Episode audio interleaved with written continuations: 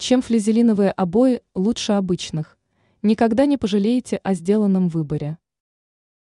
Тем, кто решил обновить обои в комнате, непременно стоит обратить свое внимание на флизелиновые настенные покрытия.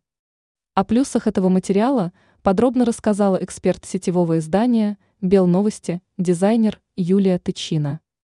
Во-первых, флизелиновые обои в разы проще клеить, если сравнивать их с бумажными, виниловыми или текстильными. Они гарантированно не порвутся и не соберутся складками в то время, когда вы заняты их поклейкой. Во-вторых, вы можете быть уверены в безопасности и экологичности данного материала.